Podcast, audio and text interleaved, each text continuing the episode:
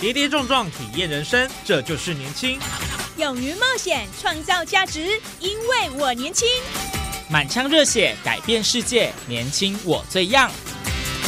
不一样的我们，在不一样的路上，找寻属于自己的天空。年轻新势力二点零全新出击，正声广播公司台中广播电台制作，林燕宇主持。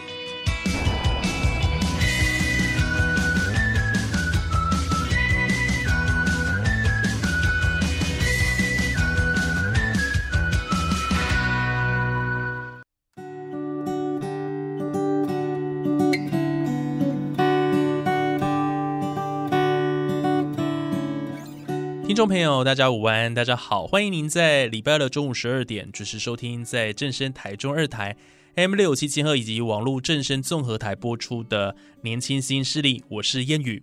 呃，我们都知道这个台湾的山地面积辽阔，地貌多元，许多人呢为了一览水碧山青的美景，再加上二零一九年起的这个山林解禁政策下，也造就了国内登山活动的兴盛。但是呢，亲近山林的同时，很多民众却经常忽略掉潜在的危机，导致憾事发生。那我们在今天节目上呢，非常荣幸也很开心哦，能够邀请到。呃，嘉义县消防局第三大队三河救助分队的队员黄志阳欧里，好，那今天呢，他要跟我们分享他过去的一些搜救经历也好，以及一些登山安全的观念。好，那么欢迎欧里。Hello，听众朋友们，大家好，我是志阳欧里，现在在嘉义县消防局三河救助分队服务，很荣幸啊，可以来跟大家分享一些自身的经验，这样。是因为我们电台在大理哦，那他们在嘉义，所以基本上呢隔了有点距离然后，所以我们今天透过呃这个社群软体的一个连线的方式哦来进行录音。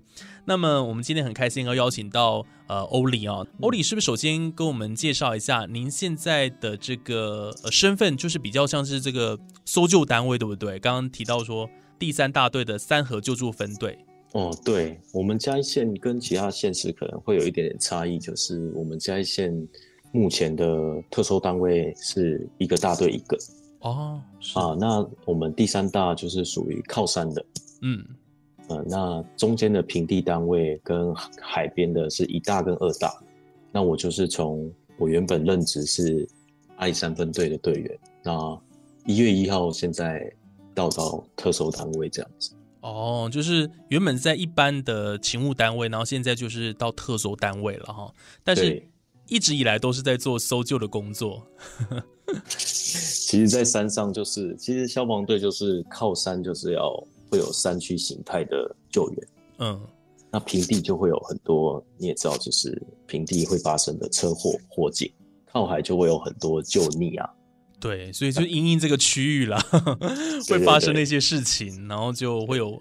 呃，不同的一个勤务的分派这样子。对对对对对。哦，那像你现在的这个分队啊，还有之前的阿里山分队，你们大概呃可以描述一下你们勤务的一个呃主要负责的救灾的区域在哪里吗？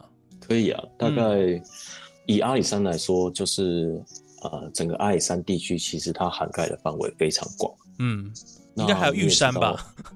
有 有到玉山，有到玉山。玉山就是给。呃，花莲县、高雄市、嘉义县、南投县四个县市县去四个县市去分玉山的辖区。嗯，对对对。那我们到培云山庄在上面，到南丰那边是高雄。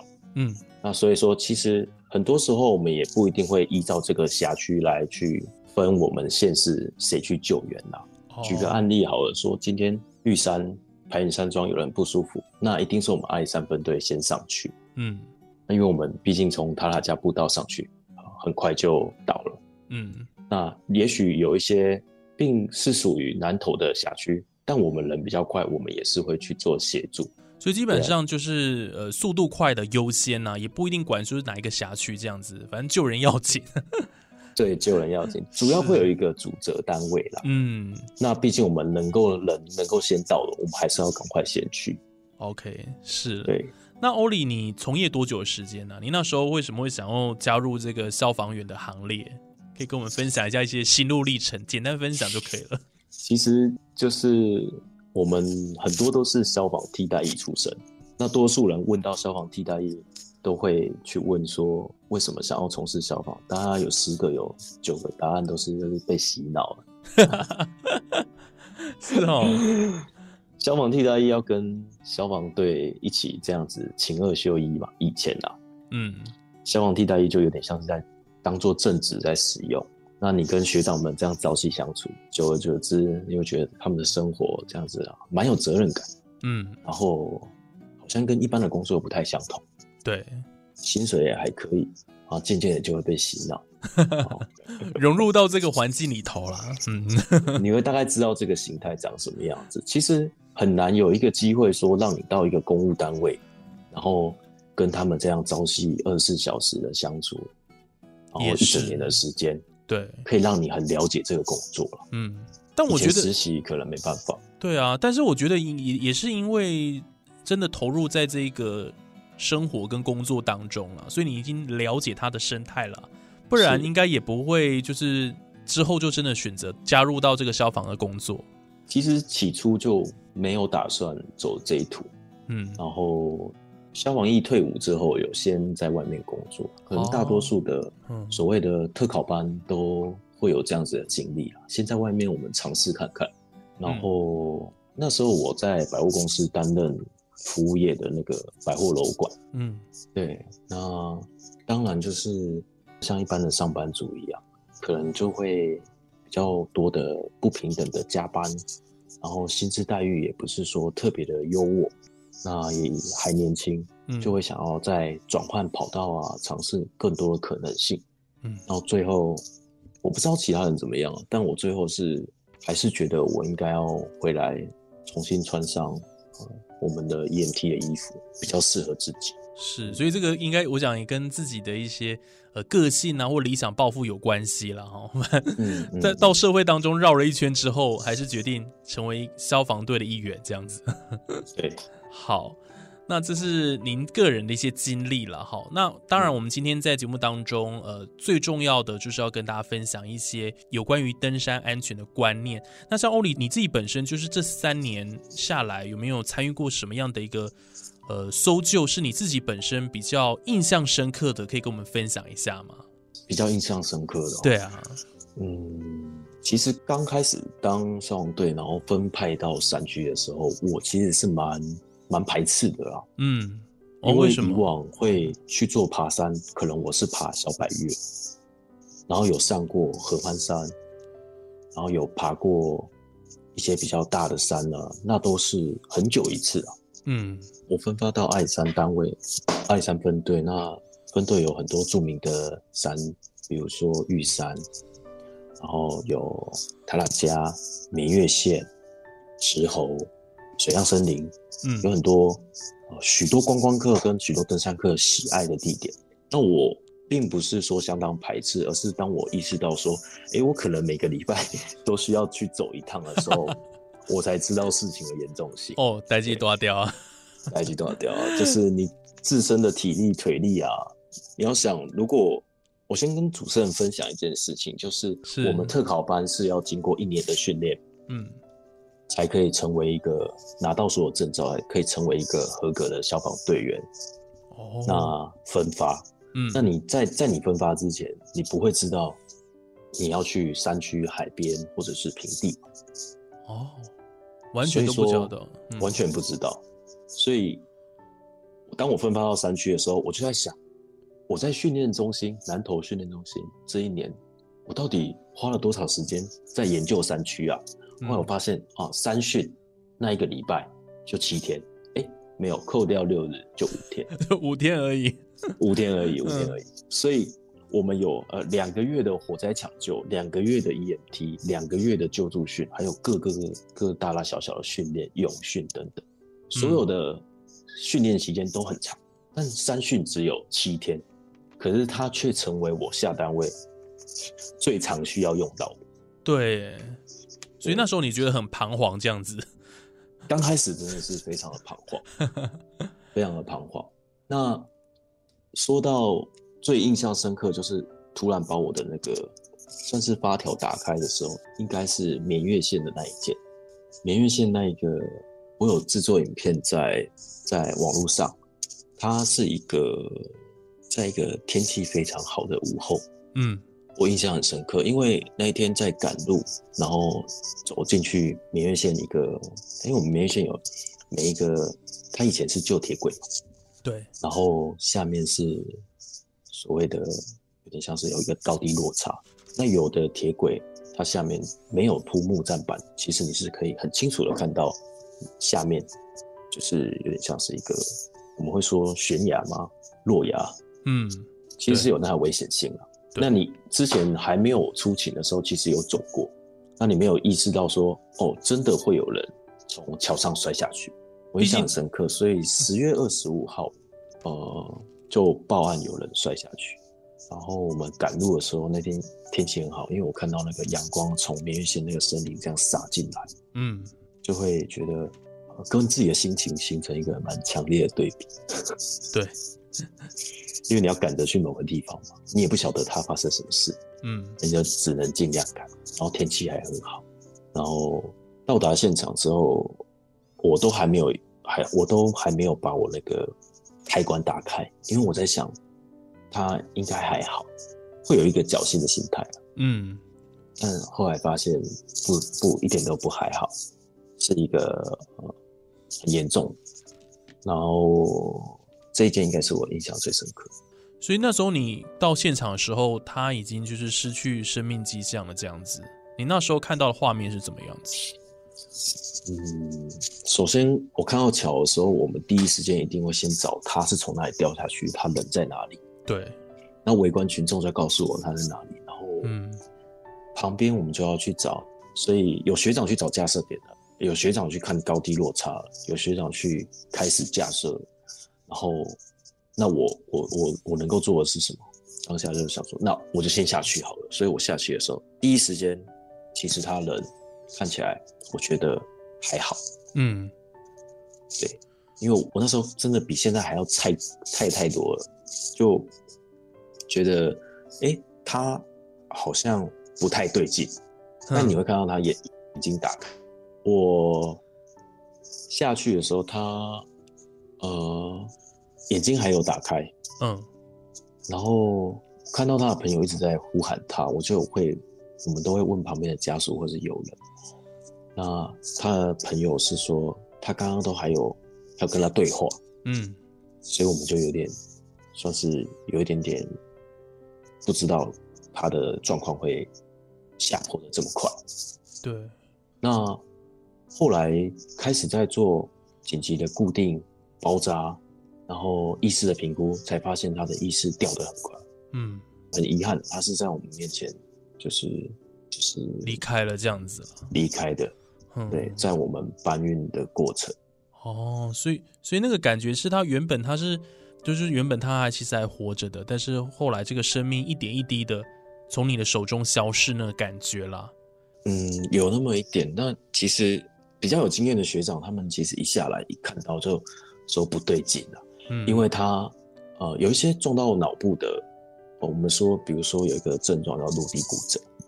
哦然后撞到激烈的撞到头部之后，它会产生一些熊猫眼啊，然后意识混乱，会躁动，会有很多症状。嗯那还有他有符合，嗯他在现场不断的去挥舞自己的双手，有躁动，然后他的右眼是整个肿起来的熊猫眼。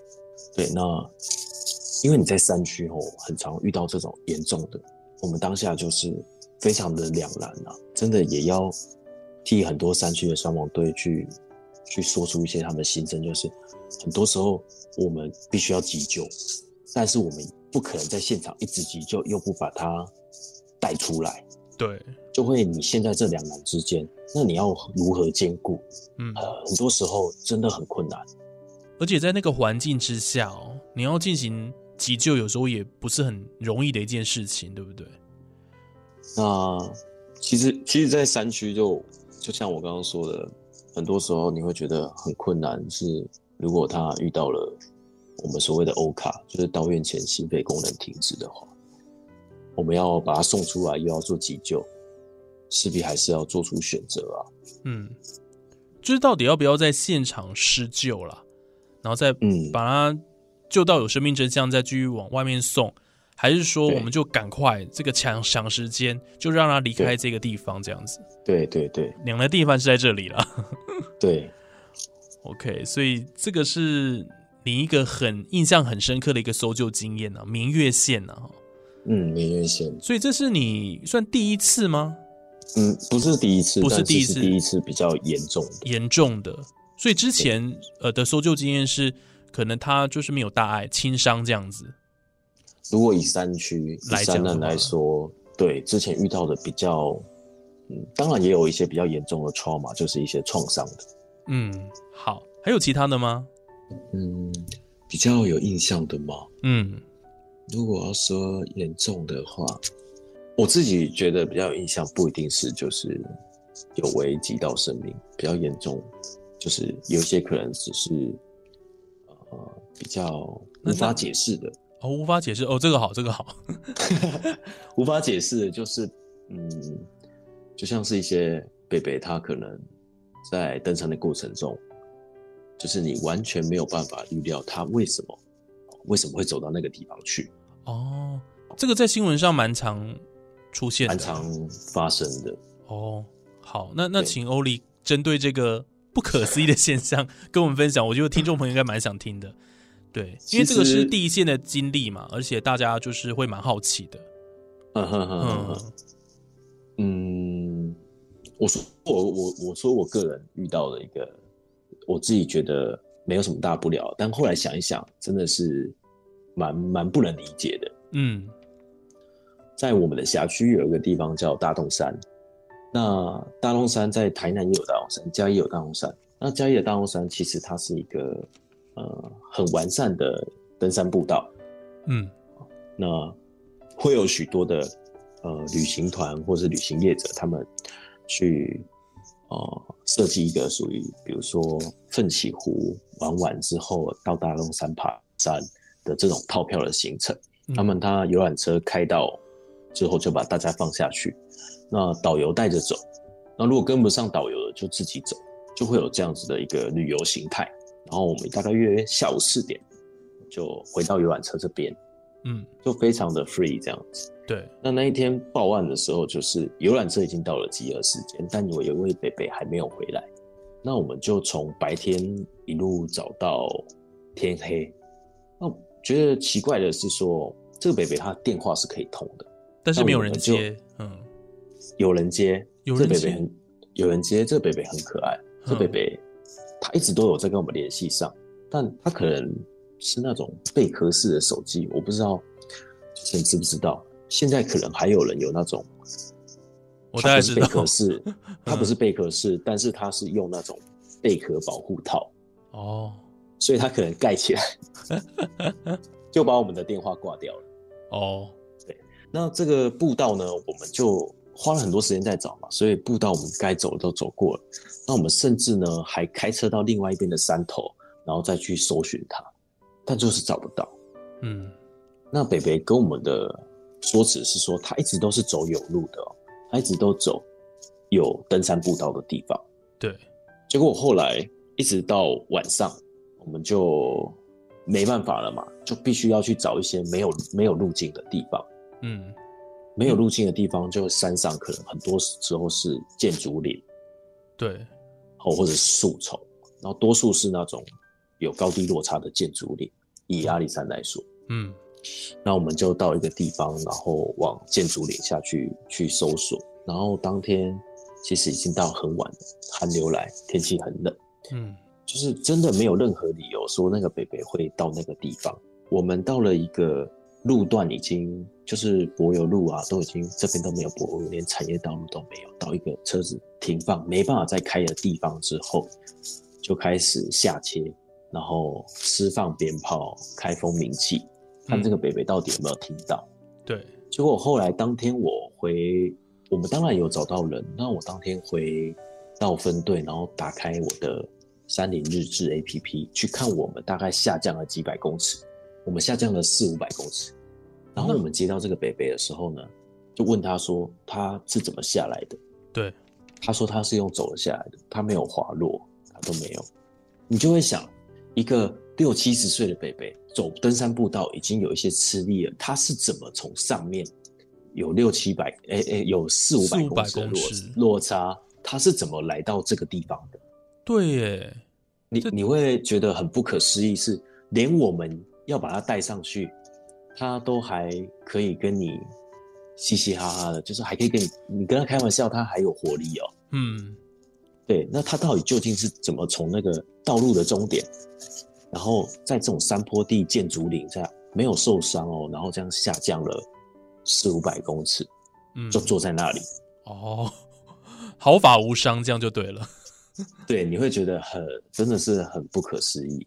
哦，对，这个其实还蛮没有办法解释的哦，就是除非还有另外一个通道吧，不然 照原本的这个路径是不可能的嘛。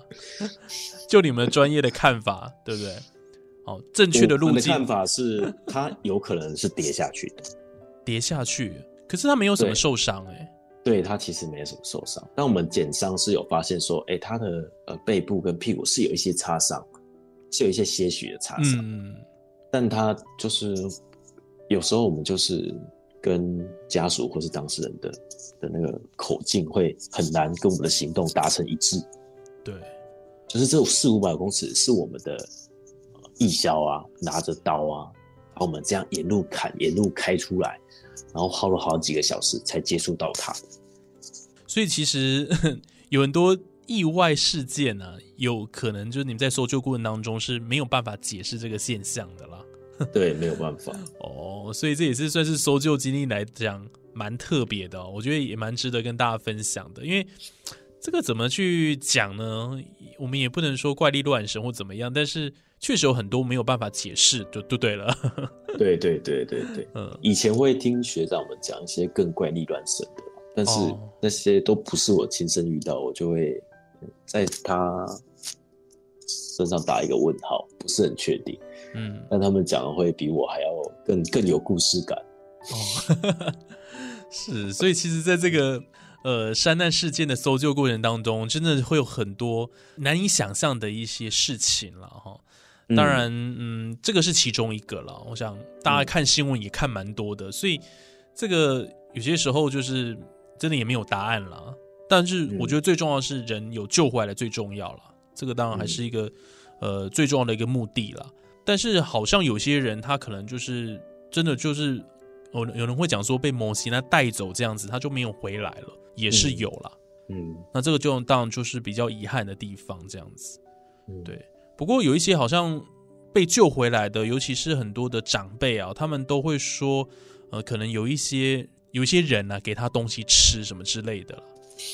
这种你自己本身有遇过吗？都是有听过了，这就听过了。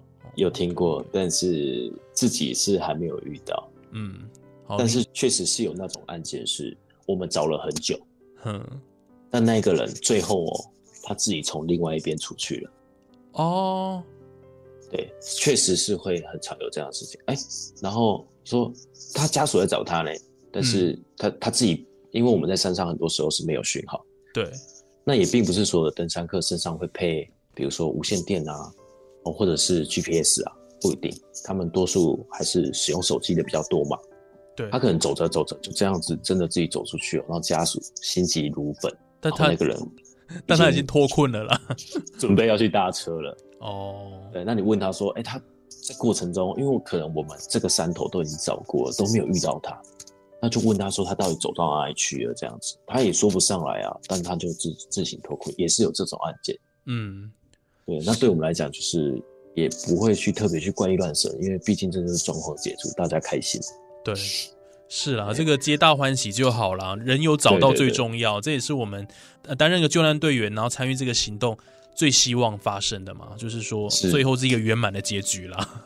是，哦，好，那我想在呃我们这一集的上半段当中啊，我们很开心邀请到欧里跟我们分享他的一些搜救经历啊，我觉得嗯蛮有趣的哦，就是。嗯嗯，而且因为欧丽把它讲的蛮巨细靡遗的了，我就很很想在听故事一样这样子。好，那我们在呃下一期的节目当中，我们要继续请他来跟我们分享一些啊、包括登山安全的一些观念呐、或者说如果你在山林当中迷路了，到底该怎么办？在下一集的节目当中继续要跟听众朋友分享。那么这一集就先进行到这边，谢谢欧丽，谢谢。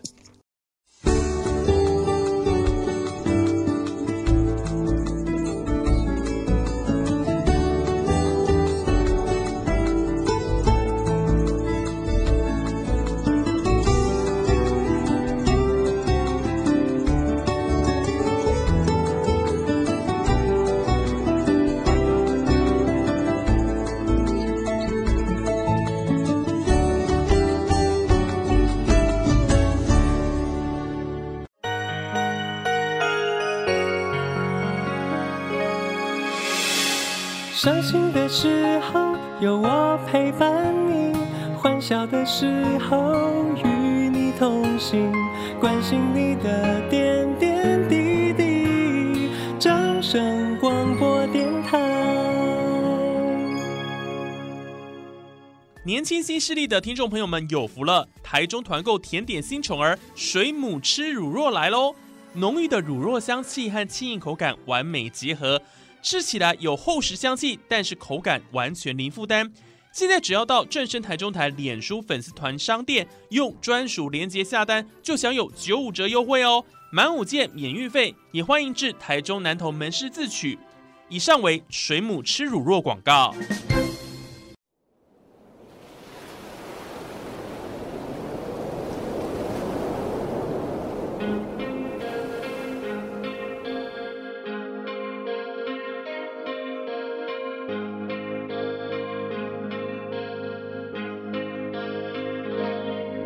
说真的，只能陪你走到这。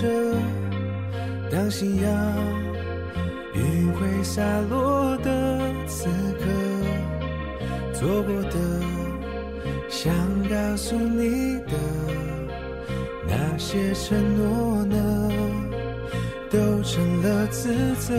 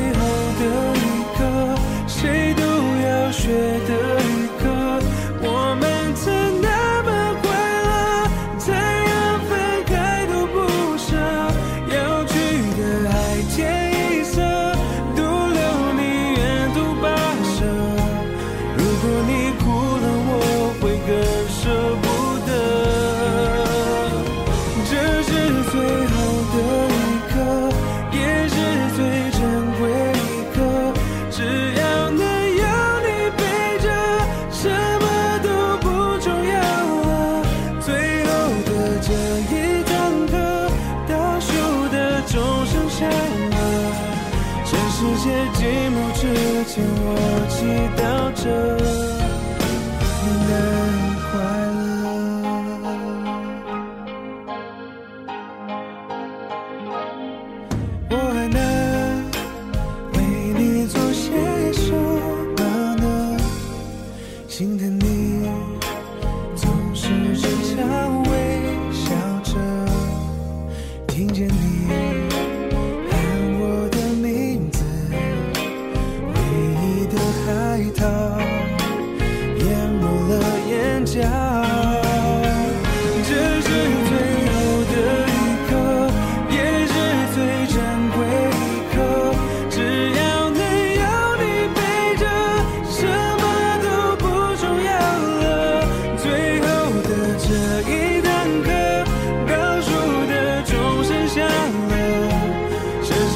寂寞只